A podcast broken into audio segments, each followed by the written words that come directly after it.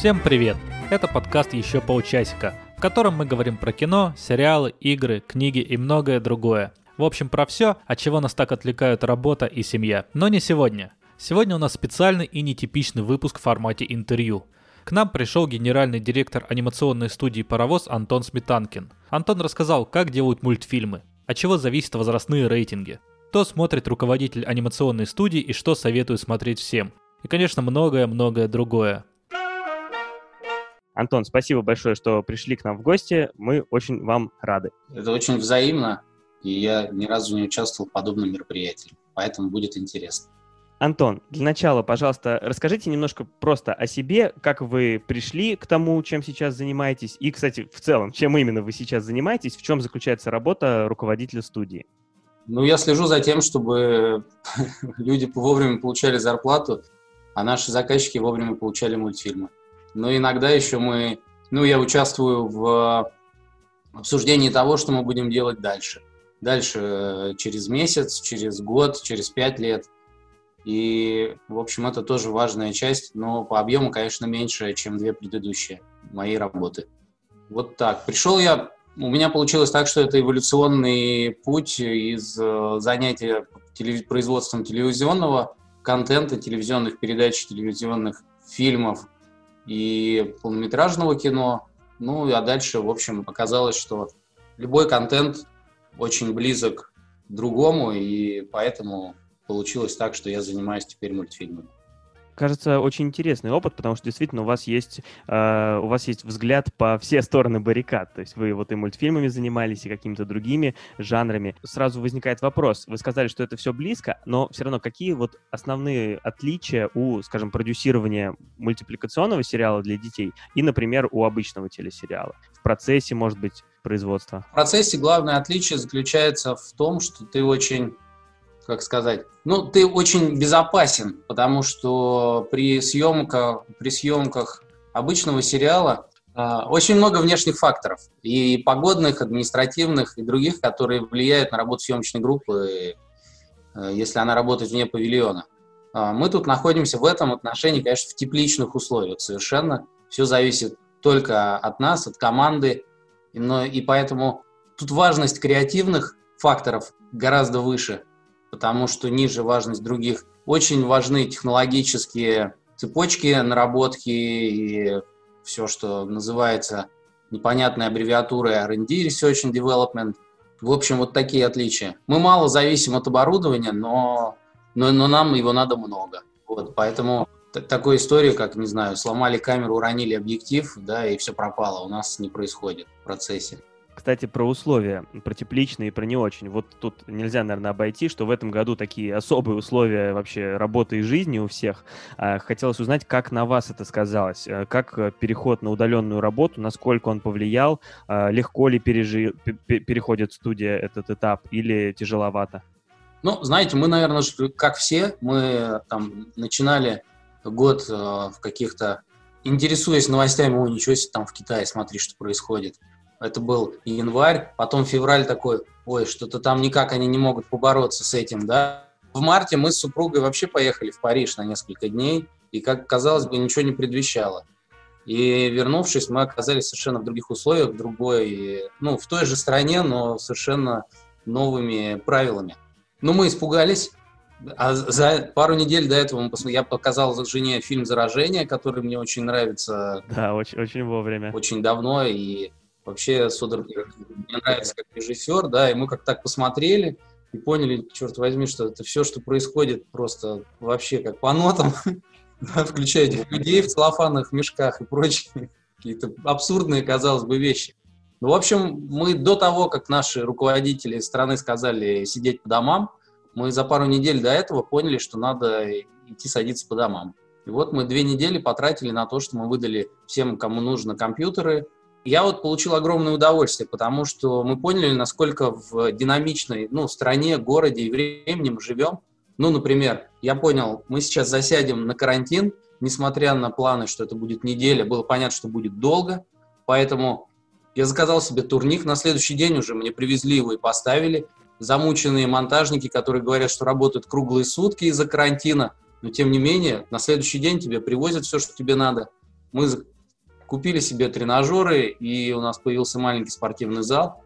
А, мы каждому сотруднику в дом провели резервный интернет, потому что было, естественно, понятно, что все, придя домой, что будут делать? Они будут пользоваться интернетом, и поэтому у каждого дома были два провайдера, чтобы в случае каких-то проблем можно было просто переткнуть кабель, и все, и ты онлайн опять. Кресло компьютерное тоже очень, очень нужная вещь, наверное. Ну, это было итерационно, потому что кто-то говорит, ой, у меня что-то монитор плохой. Хоп, забрал монитор, через два дня он пишет, блин, не могу, уже спина болит, хочу кресло свое, любимое с работы. Там у нас были кресла, седла, я себе взял такое домой и тоже получил большое удовольствие, открыл для себя этот способ сидения за рабочим местом. И, в общем, многие, конечно, сначала думали, что это ненадолго. И так, я думаю, что за вот эти 2-3 недели мы обеспечили всех всем, что нужно. Ну, кто-то понял, например, что оказалось, у меня есть дома компьютер, но у меня же есть еще дома вторая половина, которая тоже хочет им пользоваться, поэтому ему недостаточно одного компьютера. Мы купили в итоге много компьютеров в этот момент. И оказалось на сегодняшний день, что это была хорошая инвестиция. Ну, а в плане эффективности как? Удается более-менее поддерживать запланированный темп? В плане эффективности, конечно, мы потеряли много на вот этих организационных вещах, э, на прилаживании к этому удаленному процессу, вот эти несколько недель.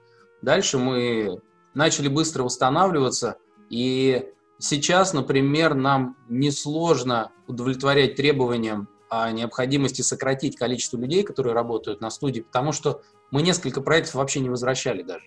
Они у нас работали удаленно все это время, и сейчас работают удаленно, и до конца года они будут работать тоже удаленно. А дальше на усмотрение команды, руководителей и, ну, просто по практике. Те, кто молодцы, смогли, то те остались дома.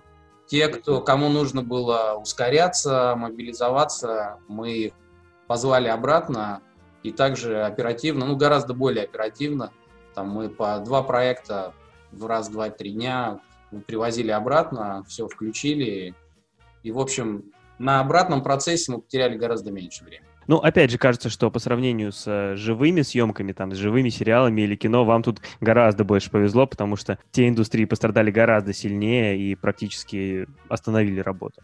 Я думаю, что это, конечно, была катастрофа и есть, наверное, катастрофа до сих пор. Другое дело, что мы, мы как зрители с вами радуемся тому, что все начали доставать с полок какие-то отложенные материалы, которые многие из них, наверное, талантливо сделаны, но, может быть, менее коммерчески были потенциально востребованными, а сейчас мы их все равно видим, потому что надо уже показывать. Все равно мы привыкли видеть много премьер, а где их брать, если не снимали почти год? Наверное, в следующем году мы увидим как раз вот это эхо коронавируса. Да, а вот я еще хочу спросить а, Макса, который, как зрителя, да, раз мы про зрителей заговорили. Макс, вот ты как зритель, а, у тебя какой любимый мультфильм а, студии «Паровоз»? Я как бездетный человек, я посмотрел э, мультфильмы 6+, э, я выбрал, я выбрал свое направление. Свой возрастной уровень, да. Мне Собес понравился. Но я смотрел еще Героев НВЛ, но Собес меня прям зацепил. Я, э, чтобы подготовиться мне было все, и я подумал, что да нет, почему 6+, мне кажется, там там у вас, кажется, написано на сайте 6, от 6 до 12, но мне кажется, спокойно от 6 до 32 можно писать. Я про проверил на своей аудитории. А, вот. Но вообще, а вот как руководитель студии, вы говорите, что а, ну, кто-то больше стал смотреть, там э, вообще занял себя на карантине. Вы как руководитель студии, а, что смотрите вообще? Смотрите мультфильмы больше или кино? Ну, то есть вы хотите именно с профессиональной точки зрения все это узнавать? Или уже смотрите просто как зритель, чтобы отдохнуть? Тут есть много разных вещей. Как, как человек, я, например, на карантине на одной из наших платформ с удовольствием начал смотреть спектакли и оперы. Для меня это был новый жанр вообще и, и в просмотре дома особенно. При хорошей записи это совершенно шикарное зрелище и времяпрепровождение. Неважно, оно семейное или даже для бездетного мужчины 32 лет. Ну, мы смотрим мультфильмы. Мы обязательно смотрим мультфильмы. Я, мы с коллегами раз в неделю собираемся, смотрим, что мы сделали. И поэтому мы видим все, что выходит э, из-под ножа в студии. У нас есть отдельное направление, это международная деятельность. Э, мы, в общем, пытаемся рассказать миру о том, что мы делаем классные мультфильмы, и давайте делать что-то вместе. И наш продюсер международный, она для нас готовит э, выборки с международных мероприятий, или премьеры мировых э, мейджоров, или премьеры платформ. Ну, понятно, что Netflix часто этим радует. И говорит, ребят, надо посмотреть то, надо посмотреть это, посмотрите, как это круто, посмотрите там, ну, что-то что интересное. Поэтому мы таким образом делаем, держим руку на пульте. Ну, а потом, как зрители, мы смотрим про вампиров, зомби и все остальное. Ну, я, по крайней мере жена не всегда разделяет мою страсть к этому. Типичная ситуация в семье. У нас обычно этот разговор в подкасте часто поднимается, да. А, но э, вы смотрите также и мультфильмы для взрослых же, правильно, я так понимаю, не только детское направление. Вы просто говорили в каком-то интервью, что э, тема взрослых мультфильмов в вашей студии не очень интересна, даже в перспективе, но какие-то идеи вообще, как развивается индустрия, э, тоже интересно посмотреть. Там Конь Боджек, Арчер, э, вообще, ну сейчас же выходит много а, классного контента. Я вам честно скажу, вот э, когда вышел альманах э, Love, Death and Robots, мы с дома посмотрели, не помню, по-моему, первые четыре эпизода, и когда на пятом роботы начали отрубать друг другу головы, заливать экран кровью, мы выключили. И дальше вот следующие полгода примерно я смотрю примерно одну-две серии в неделю, но ну, пока мой любимый, моя любимая серия этого альманаха это все-таки про йогурты, которые захватили мир. Да, хорошая. Ну, ну, вообще по всему, потому что там есть идея, потому что он круто придуман, сделан, шикарно. Мне кажется, взрослые муль- мультфильмы, ну, для нас почему эта тема такая сложная? Ну, вот ровно потому, что погружаться вот в пучину кровавых страстей, но мы уже не хотим сознательно. Мы уже все-таки взрослые, не старики, а дядьки. И у нас дети всякие разные возрастов. У моего партнера, нашего креативного директора, у него вот две маленькие дочки и одна уже взрослая дочка. Ну, в общем, как-то мы перестали кайфовать от этого. Вот как я помню, мы смотрели «Карты, деньги, два ствола», будучи студентами, и какой-то был угар пацанский. Сейчас вот этого уже мы не чувствуем, а чувствуем такое немножечко, ну, хочется от этого дистанцироваться, а хочется больше как раз вот этот вот момент взросления становления ребенка переход его в подростка, ну как-то в нем разобраться немножко получше.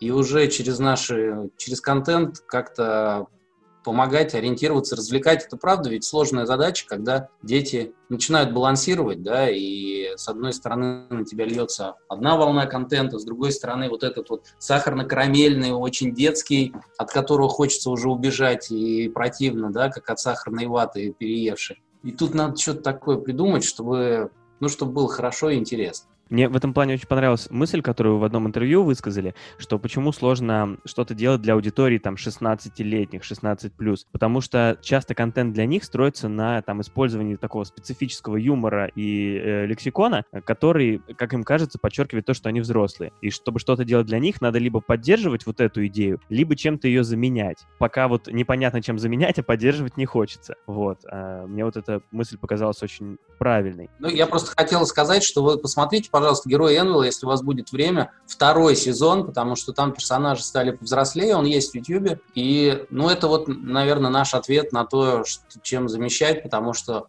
там есть и экшен, там много про отношения, много, там уже герои э, вышли из школы, но при этом вот эту планку и какие-то границы нравственности и качество драматургического мы стараемся держать, чтобы ребятам было и интересно, и как-то, ну и мы тоже чувствовали, что это все равно все такое чистое, что ли. Я вот еще не досмотрел до второго сезона. Мне понравился этот мультсериал. И я на что обратил внимание? На то, как там показаны видеоигры. То есть э, они показаны так, что человек, который, э, в принципе, ну, и, играет в игры, ему это не выглядит странно, не выглядит там, я не знаю, глупо. То есть показано, как оно примерно и бывает. Какие-то даже шутки есть, там, когда герой ищет нужное заклинание, они все заблокированы и так далее.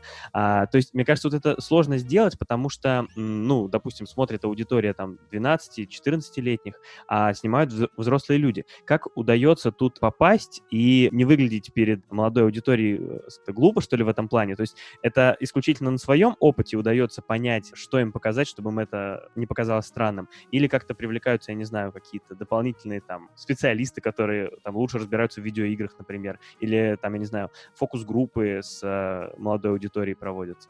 Как удается этого достичь? Тут нет никаких секретов, просто ребята, которые делают ну, наверное, там средний возраст команды где-то 25 плюс. И они просто сами очень любят игры, они играют в них, они обожают э, все те сериалы и игры, на которые куча пасхалок в сериале. просто это бэкграунд команды, которая от души делает и кайфует, что она может делиться какими-то своими пристрастиями с аудиторией, ну и находить живой отклик. Всем же круто найти на картинке 50 пасхалок, да, если они там все есть, и не очевидные особенно. И вот, судя по комментариям аудитории, э, они это делают с удовольствием. А вот вы сказали, второй сезон у героев НВЛ отличается, но при этом остается в той же аудитории 6+, правильно? А вообще как э, определяется этот э, критерий? То есть это э, вы как-то вкладываете сразу в сценарий, в производство, то есть вы хотите сделать вот сейчас вот исключительно для 3+, для 6+, или м, там вы добавили, я не знаю, какую-нибудь драку, и это уже сразу там, между, там мультяшную драку между героями, и это сразу прям очень сильно от 0 плюс до 6 плюс подкидывает. Ну, конечно, если бы наши деревяшки девушки вступали бы в какие-то бои, это сразу бы стало из 0 э, плюс, плюс ушло бы в 6 плюс. Есть у нас такой сериал для самых маленьких э, деревяшки. Одну серию посмотрите, интересно, сможете ли вы забыть заставочную песню. Он очень красивый. Там много ограничений по каждому возрастному рейтингу. И это все, конечно, обязательно учитывать сначала на, сцена... на уровне сценария, а дальше уже в производстве и нас э, часто бьют э, по рукам э, наши партнеры и заказчики, редакция и продюсеры канала, это Татьяна Цыбарева, она как раз главный редактор канала «Карусель» и детского канала «Мульт». Ну, без ее экспертизы, я думаю, что мы бы регулярно вываливались куда-то, потому что нельзя острые предметы. А если драка, она должна быть, ну вот в «Героях Энвилла» все-таки чтобы она оставалась, ну, иногда хочется, ну как там, сражение, да, хочется прям, ну вот нет, ребят, надо, потому что тогда, иначе мы не сможем это поставить в эфир, или сможем поставить в эфир поздно ночью, когда все, все ваши зрители уже спят давно. Ну, в общем, это как раз совместная экспертиза, и на всех этапах обязательно учитывается, в том числе и в музыке, и, и в озвучке тоже. А вот если мы уже заговорили про процесс создания, с чего вообще начинается создание? То есть работа над новым мультфильмом. Э, с текста, то есть со сценария, с идеи, с такого текстового концепта, или с визуальной части? То есть сначала придумывается яркий персонаж, например, какой-то красивый визуальный стиль, как в бумажках. Вот что тут главное, текст или картинка? Что первое, точнее? Не главное, а первое. Первое, мы все-таки определяем ядро аудитории, для которой мы придумываем. То есть первый все-таки маркетинг? Нет, первый все-таки зритель, потому что, ну, это же совершенно разные дети. 3-5 лет и дети 8-12. И, а от этого у тебя появляются и рамки, и направления, потому что ты не можешь не смотреть на твое окружение конкурентное, с одной стороны, с другой стороны, ты должен выбирать обязательно себе жанр, если мы хотим вдруг комедия, с одной стороны, нужна везде, но с другой стороны, она же прям разная комедия. После того, как мы об этом договорились, дальше мы начинаем обсуждать мир, идеи, и вот тут практически синхронно появляется уже команда, которая придумывает визуальные решения вместе со сценаристами. И дальше это все, ну вот идет вот так вот пересекаясь, и там появляются потом аниматоры, которые говорят, нам нельзя такие ноги, нам нужны другие ноги, иначе они не будут ходить, там, и прочее, прочее. А есть какие-то темы, которые, вот, э, не знаю, хайповые их можно назвать? То есть сейчас вот у детей популярна тема машинок, и вы думаете, что, ну, значит, надо что-то в этом направлении подумать, или там вышел какой-нибудь Клаус, и думаете, что вот это вот было а, популярно, и, может быть, стрельнуть сама тематика. А, как э, часто бывает э, в фильмах и сериалах, что в один год выходит прям даже на один и тот же сюжет, выходят фильмы, там, в прошлом году выходил «Самый громкий голос» в сериале, и выходил фильм «Скандал». Может быть, в мультфильмах тоже тоже есть какое-то такое? У нас, например, у нас есть такой кейс, когда мы э, с коллегами из студии Киноатис одновременно делаем полнометражный фильм про Кощея Бессмертного. Но так просто получилось, потому что э, мы начали писать этот сценарий, он основан на вселенной нашего сериала «Сказочный патруль», и Кощей там уже заявлен как один из второстепенных персонажей, и вот мы решили, что полнометражную франшизу мы будем открывать истории про него. И, по-моему, в 2015 году мы уже этот сценарий в первом драфте начали писать, и, ну вот, сейчас мы планируем весной уже, если все будет хорошо, что он выйдет в прокат в 2021 году. Коллеги из Кинатиса совершенно другой фильм про персонажа Кощей Бессмертный делают параллельно с нами – и, в общем, и я знаю, что у одной из больших кинокомпаний нашей страны лежит свой сценарий про Кощея, который они теперь положили на полку. От чего зависит? Я думаю, что ни от чего не зависит, а зависит только от количества контента, во-первых, и во-вторых, от того, что интересных, ну, интересных, важных, знаковых персонажей их все-таки, ну, какое-то счетное количество. И истории-то разные совершенно. И персонажи разные у нас. Мы вот не боимся этой, ну, в каком-то смысле конкуренции, хотя, наверное, маркетинг будет недоволен, наш и их маркетинг тоже. А вот по поводу хайпа, ну, это так, да, конечно. Конечно, на рынке вот сейчас вот откроете какой-нибудь каталог рынка и увидите, что машин, спасателей 15 брендов, э, роботов-трансформеров 25, э, динозавры. Три года назад было мало динозавров, сейчас пошли динозавры. Потом появились динозавры-трансформеры, динозавры-машины, и вот это все. Непонятно, не, не всегда это работает прям в лоб. С другой стороны, вот тот же «Патруль» сказочный у нас, знаете, сериал про девочек-волшебниц. Ну, сколько сериалов про девочек-волшебниц на рынке? Да он завались. Но все равно зритель полюбил наш сериал, э, смотрит его.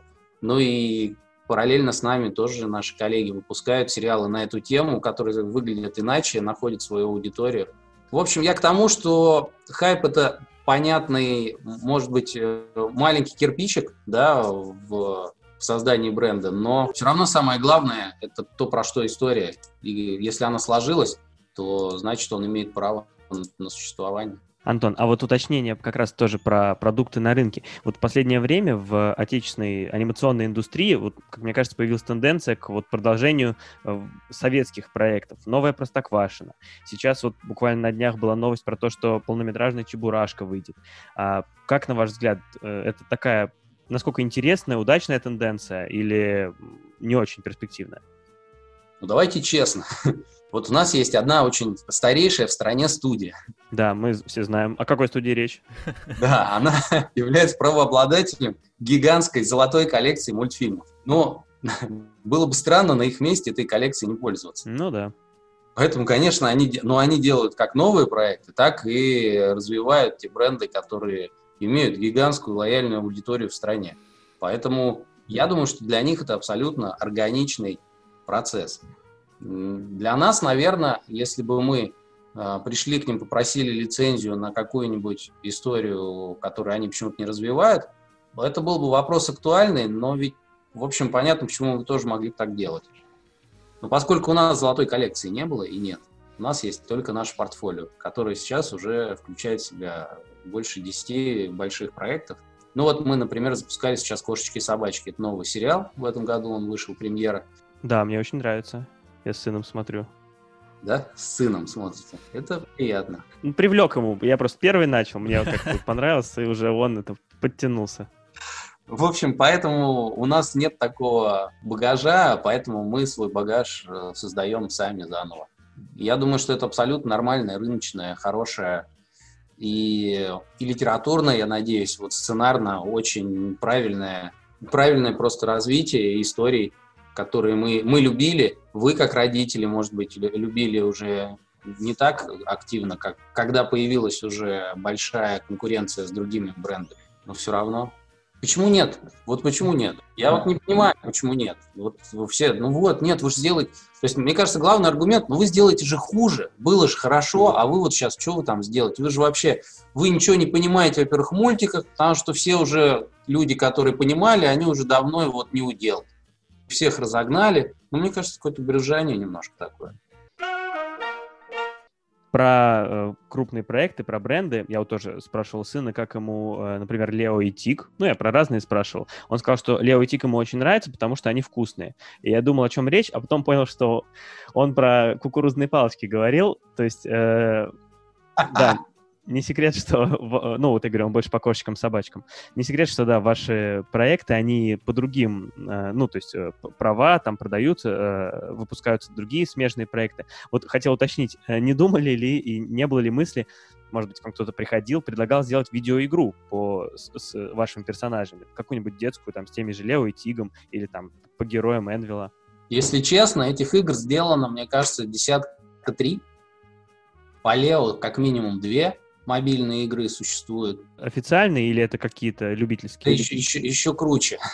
А это вот, ну вот мы из себя представляем такую большую группу компаний, там ребята, которые занимаются лицензиями и продвижением каналов, компания 0 плюс медиа, это специализированный на рынке один из больших игроков, э, лицензионное агентство.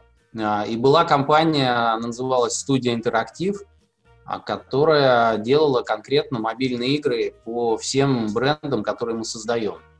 И, ну, например, из больших успешных историй, мне кажется, два года назад три года назад во всех App Store, где вы в любой точке мира, взяв э, в руки iPad, вы увидели бы рисовалку мимимишек. Это был э, прямой контракт э, с Apple, и там на, на примере приложения по мимимишкам для детей объяснялось, как можно круто рисовать на iPad. В общем, этих игр очень много, но есть проблема этого рынка. Она заключается в том, что он просто, ну, он такой, такой вот, вот маленький очень. Так, Макс, скажи мне, ты видел, ты рисовал, у тебя-то iPad есть, по-моему? Ну, вот пока вы говорили, я уже начал скачивать, потому что... Ну, ага, хорошо. А, да, но вот если рынок такой маленький, то есть, в принципе, он даже вот этот успешный кейс с мимимишками, с рисовалкой, он как бы финансово, ну, не особо интересен. Он, он финансово, данный, данная конкретная игра и приложение было 100% окупаемое, а вот э, такие хорошие, мощные игры, как, ну, например, по Лео и Тигу, они потому что дорогостоящие, они показали, что, конечно, нужно включать мировой рынок, иначе деньги отбить невозможно на российских детских игроках, потому что, ну, потому что вы как родители сами наверняка ребенку покупаете меньше, чем себе в компьютерные игры.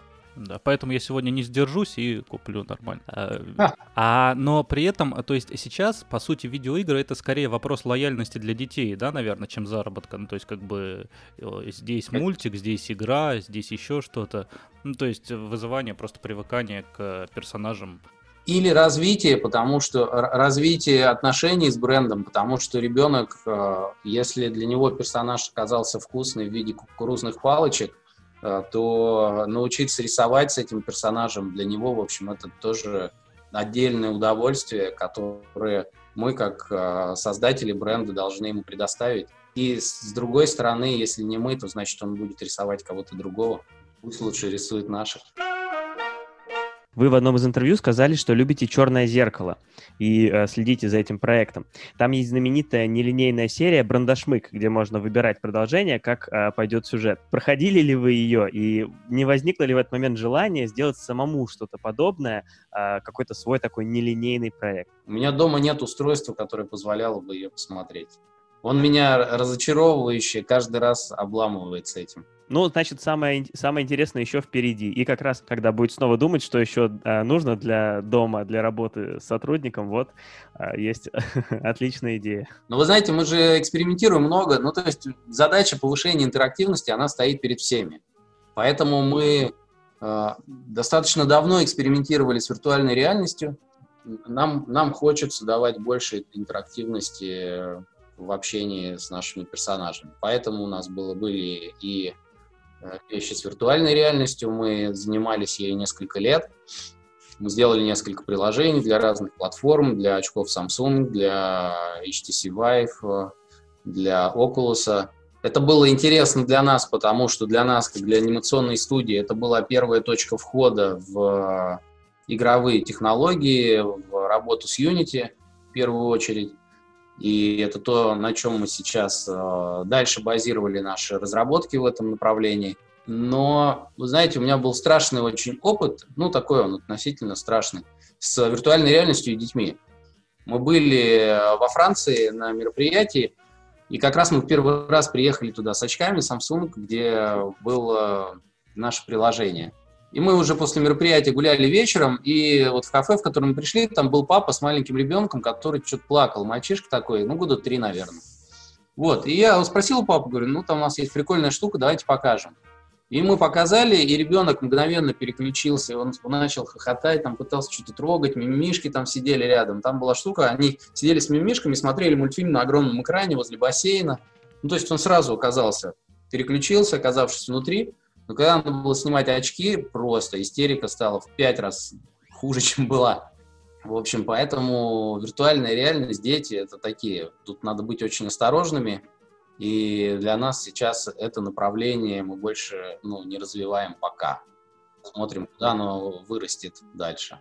Ну, история очень понятная. Прекрасно понимаю, как так бывает, когда идешь на какой-нибудь аттракцион, а сам уже думаешь, что будет, когда это закончится чем отвлекать в конце, да? Да, да, да. Вы про технологии начали говорить. А как вообще технически делают мультфильмы? Какой, вот если говорить конкретно, стек программ используют э, для 3D э, анимации, ну и, может быть, для 2D? А у нас э, много, ну, такого больше motion дизайна в, в мультфильме «Волшебный фонарь», где, не знаю, вы, может быть, чем-то другим усыпляете ребенка перед сном. Но мы своих детей усыпляли волшебным фонарем такие короткие э, истории по классическим э, книжкам, детским или приключенческим. И там каждую серию как раз рисовал разный художник, и, в общем, это так, такие движущиеся картинки. Но стек программ, на самом деле, он, э, с одной стороны, простой, с другой стороны, очень большой, потому что режиссеры, которые, ну, например, режиссеры, которые работают на стадии аниматика, то есть рисуют раскадровки, каждый режиссер делает это по-разному. Кто-то это делает э, в, в просто фотошопе. Кто-то работает со специализированным софтом, которого тоже на рынке есть несколько, но есть там самый, ну, грубо говоря, профессиональный стандарт, это Storyboard Pro. Э, в общем, мы поэтому на разных проектах мы стараемся подстраиваться под людей, а не людей подстраивать под себя. Хотя все равно эволюция специалиста приводит к тому, что индустриально стандартные какие-то программы, а значит, они есть самые лучшие. Поэтому 3D-анимация делается в мае, художники рисуют в фотошопе, и, в общем, вот, вот он такой стек программ. А как со специалистами? Вот вы говорите, подстраиваетесь под людей. Э, есть какие-то крупные специалисты, которые хочется э, перенять у других, или наоборот предпочитаете растить своих, ну, набирая еще совсем не очень опытных, но видно, что талантливых людей, чтобы вырастить своего крупного специалиста? Мы делаем все из названного, и даже больше. Макс, признавайся, ты, ты вакансиями интересуешься, да? Ты хочешь там уже резюме тебе какое отправлять, да, уточняешь? Есть специальности, где ребята, отучившись на, ну, в каких-то школах, э, могут прийти молодым специалистам, они у нас растут, вырастают в крутых специалистов. Некоторые перерастают нас, и тогда они уходят в какие-то, ну, такие другие задачи, ну, там, не знаю, в кино, в игровую индустрию. В общем, мы и берем и молодых специалистов, мы и охотимся за знаковыми людьми в индустрии, отслеживаем их, э, зовем их к себе, потому что человек, проработавший в индустрии 20 лет, э, это он э, может быть страшным неконтактным брюзгой, а может быть реально человеком, на котором ты можешь построить не один проект, а целое направление, и это прям кладезь знаний и опыта, который надо обязательно брать к себе. Очень много ребят, и это, это, наверное, тренд как раз последнего года, такой уже более массовый. Раньше это были разовые вещи, люди, которые работают с нами постоянно, удаленно.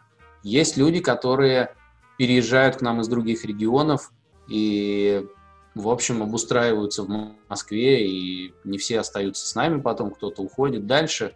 Но для нас мы не можем, это была бы большая роскошь, если бы мы сказали, мы не работаем, мы делаем только так.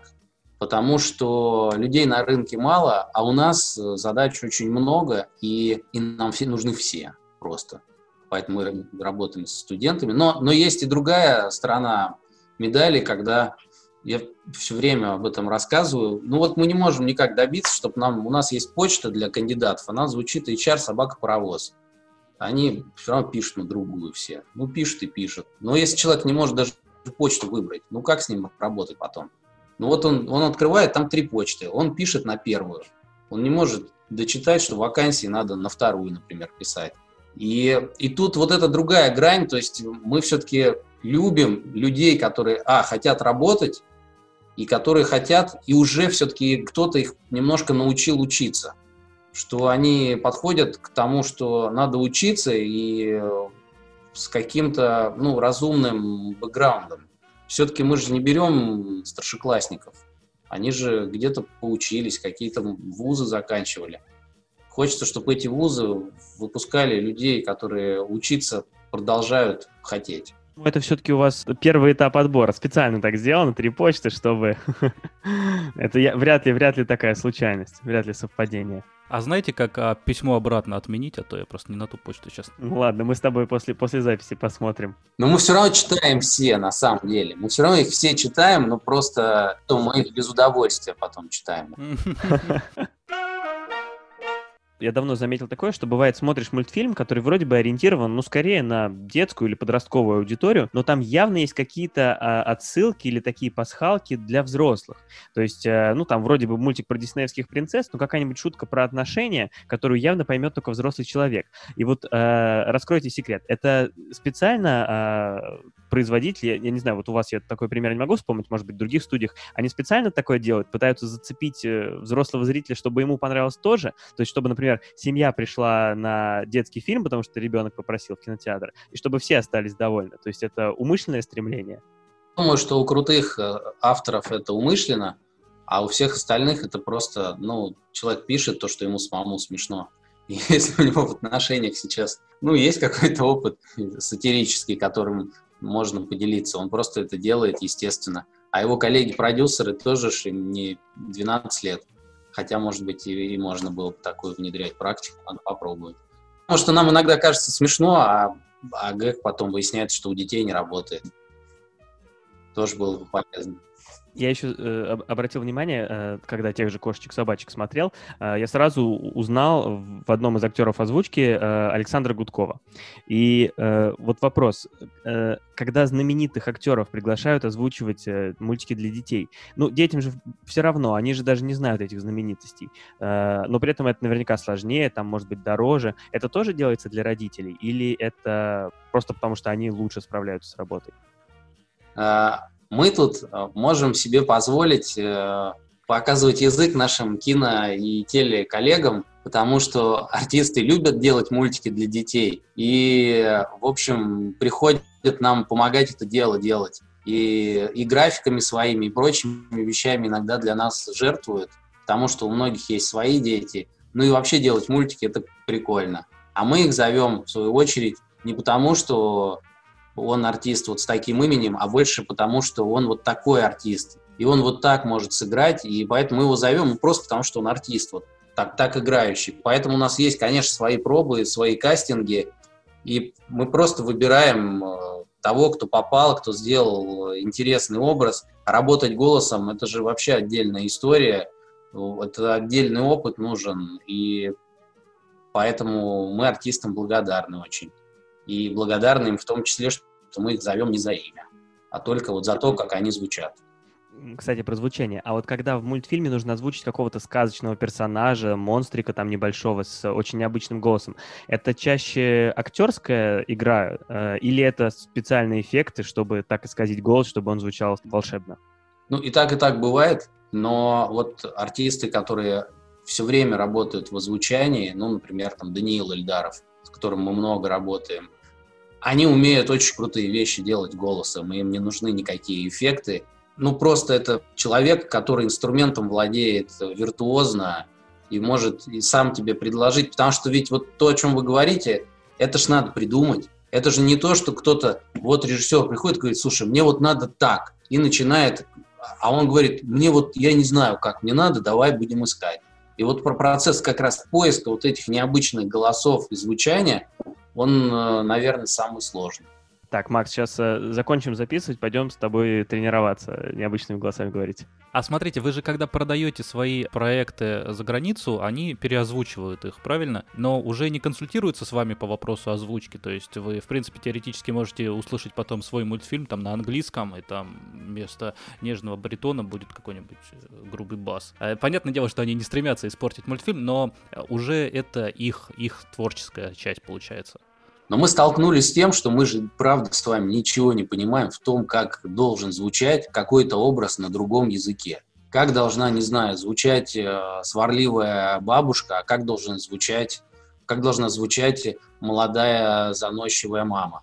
Мы просто не знаем этого. Поэтому, ну, какое право мы имеем э, им что-то указывать? И поэтому мы просто, ну, мы но мы опосредованно в этом участвуем, а вот наши коллеги, которые занимаются международной дистрибуцией, они иногда нам присылают послушать, и мы даем, ну вот прям мини-коррекции на стадии выбора образа. Просто потому, что мы, мы наконец-то поняли, что ничего в этом не понимаем. А уж особенно, когда речь идет про языки за пределами английского, ну это все эти нюансы культурные, голосовые, мы просто не знаем про них ничего, и все. Можем полагаться только на то, что профессиональный подрядчик действительно сделает хорошую работу. А это 90% так, ровно потому, что это детский контент. А детский контент, он сразу, он так тебя собирает в кучу и говорит, тут нельзя налажать, потому что, потому что твои дети будут смотреть, и придет ребенок домой и скажет, пап, ну ты сделал вообще такое позорище. Иногда приходится такое слышать, понимаю прекрасно. А, ну вот я единственное китайский бы подредактировал, потому что непонятно говоря, так вообще интонации не те. Вот с ними я бы точно поработал, сказал бы им, как надо делать. Рекомендую все-таки ездить в Китай, кстати, если вы не были. Не были вы в Китае? Ну, и, и в ближайшие, как минимум, месяцы, видимо, Будущее не поедем. точно, да. Это, это просто удивительный шок, когда ты попадаешь в страну, в которой ты, человек, говорящий по-английски, думаешь, что ты можешь путешествовать по миру, и везде ты найдешь как-то ну, хоть какой-то контакт. Попадая в Китай, ты сможешь забыть об этом сразу же, потому что даже слово «Макдональдс» там звучит совершенно по-другому. И никто тебя в Макдональдс не отвезет и не покажет, где он находится. Или отвезет, но когда вы явно просите что-то другое совершенно. В аэропорт, например, скорее. Э, хотел последний вопрос еще такой задать, больше про творческую часть. Э, как вообще, есть идеи, и вы, ну, собираются руководители э, студии запустить прям, ну, какой-то новый проект. И не всегда же возможно предсказать, он хороший, плохой, потому что он может быть, я не знаю, вторичным, может быть, наоборот, какой-то выглядит странным, но выстрелит. А есть вот такое вот, это исключительно интуитивная все-таки вещь, но уже на опыте основанная. Видимо, как вот э, со свинкой Пеппой был ваш пример, да, тоже да, в одном да, из да, интервью, да. что артхаусный проект, который вдруг выстрелил, стал феноменально успешным. Вот возможно ли вообще такое хотя бы приблизительно просчитать? Да и, конечно, нельзя ничего просчитать. Но, но э, наше портфолио, оно все-таки очень разное, от очень маленьких детей до почти подростков. И тут мы, мы для себя, как студия, вместе с коллегами с канала, обсуждаем как раз ниши, не занятые нами еще, и тогда мы обязательно смотрим на то, что, что работает, что не работает, а чего еще нет. Например, когда мы делали деревяшки, мы делали проект для малышей, но мы хотели, ну, нам было немножко обидно за малышей, потому что малышам, э, ну, что они смотрят? Они вынуждены смотреть либо то, что сделано для детей постарше, либо смотрят э, такой диджитал э, ну, все-таки очень бюджетный какой-то контент, потому, ровно потому, что его производители не могут продать его на телевидении, потому что у нас нет каналов для самых маленьких, хотя в мире они уже есть. И они вынуждены, они очень сильно ограничены в бюджете, потому что они могут заработать только в YouTube.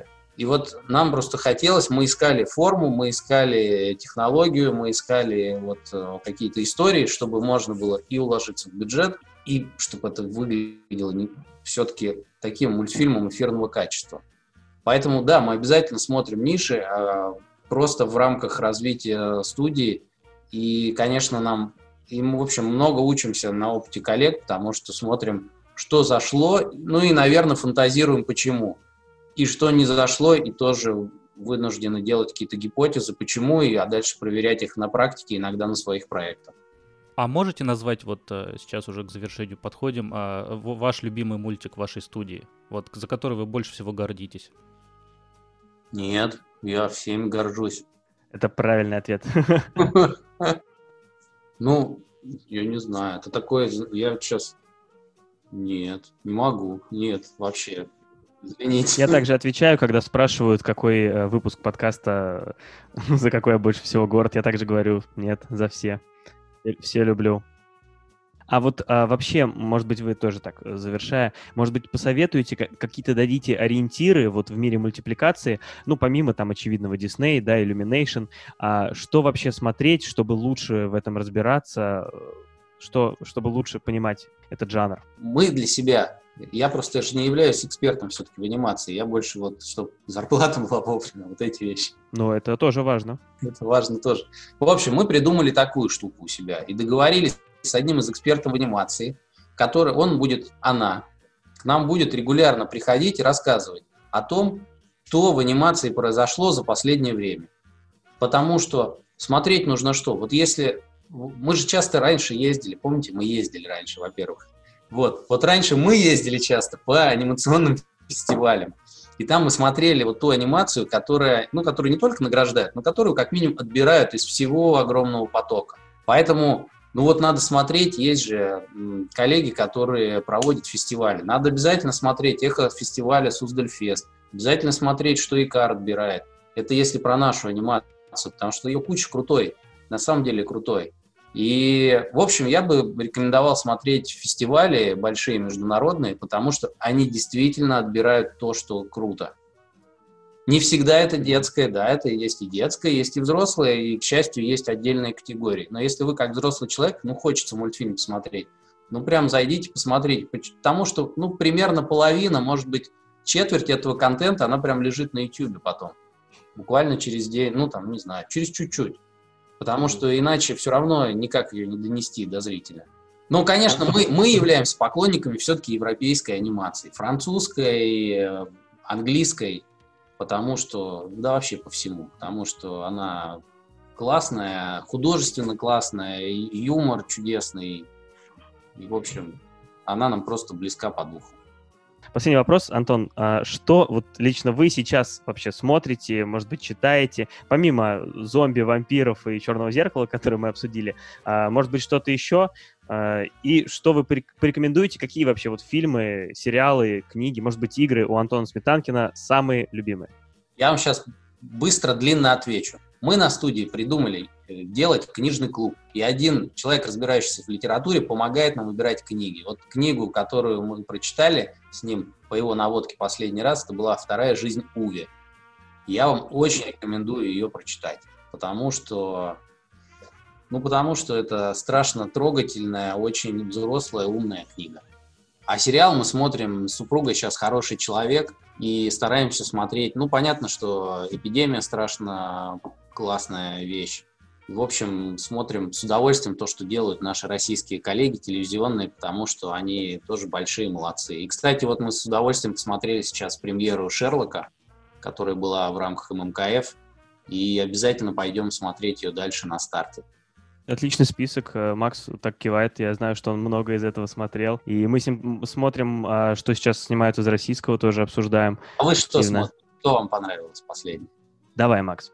А, ну вот последний как раз наш выпуск подкаста, который в данный момент только в монтаже и выйдет в понедельник, мы обсуждали э, просто «Представь, что мы знаем» тоже сериал от Кинопоиска, наш российский. Вот это первый российский сериал, который мы решили вот э, обсудить э, серьезно и подробно в подкасте. Да, это из, из самого последнего. В последнее время, не знаю, меня больше все разочаровывает, чем восхищает. Я не, не про российское, а про вообще вот. Ну ты просто брюзга, брюзга, Максим. Ну, я брюзга, да. Мы недавно вот для подкаста посмотрели с Максом, наконец, классику кинематографа «Гражданина Кейна». И тоже подробно обсудили. То есть мы стараемся с разных сторон подходить, и вот э, тема мультипликации тоже заинтересовала, поэтому э, очень интересно было узнать побольше. А я недавно посмотрел впервые «Мужчина и женщина». И у меня дома есть проектор, и мы с женой его посмотрели вот так во всю стену. И это просто такое уникальное удовольствие – ну, особенно для вот пар, что я вам обязательно рекомендую, если вы этого еще не делали, сделать это когда-нибудь с бутылкой вина или, может быть, хереса. Жена очень любит мужчину и женщину, а я не смотрел, и поэтому я всегда буду говорить, что у меня жена теперь настаивает, чтобы я посмотрел мужчину и женщину, и Антон Сметанкин. Да, а ты любишь э, херес. Получилось, мне кажется, очень интересно. И вообще, как а, интересно, опять же, звучит человек, который... Вот мы ему говорим про маркетинг, э, деньги, а он все вот переводит на то, что должно нравиться детям. Да ведь все как у нас с тобой, Макс. Вот ты мне тоже постоянно про деньги, что-то вот там, как нам статистику. А я тебе говорю, люди, слушатели, они же нам тоже все как дети. А, поэтому спасибо большое, Антон. А, спасибо дорогим нашим слушателям за то, что сегодня снова были с нами. А, смотрите мультфильмы, слушайте подкасты. Мы вернемся скоро с новым выпуском.